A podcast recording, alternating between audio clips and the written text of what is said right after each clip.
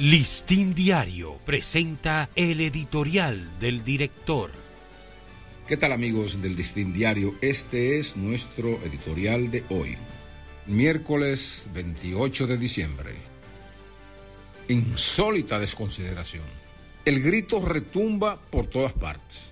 A la mayoría de los empadronadores del censo no se les ha pagado la remuneración por su arduo trabajo de casi un mes no se justifica ni se admite que a voluntarios que se prestaron para llevar a cabo su ardua tarea a pies por ciudades y zonas rurales se les trate de esta manera. Sobre todo si para esos fines la Oficina Nacional de Estadísticas contaba con un presupuesto de más de 3 mil millones de pesos. El acuerdo era que al culminar cada semana de trabajo, los empadronadores y supervisores recibirían los estipendios acordados los 35 mil empadronadores recibirían como pago un total de 17 mil pesos y los supervisores 25 mil como honorarios a los que se les adicionarían un viático diario para moverse y comer durante las jornadas.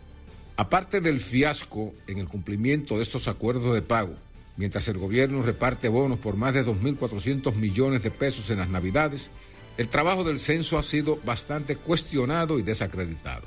Es lamentable que un esfuerzo de alto interés y valor nacional haya atravesado por estas fallas e incumplimientos, lo que desdice mucho de la calidad y confiabilidad de los datos que pudieron reunirse.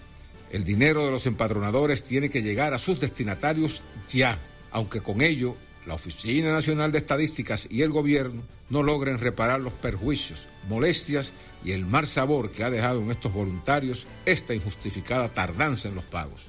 Este ha sido nuestro editorial. Listín Diario presentó el editorial del director.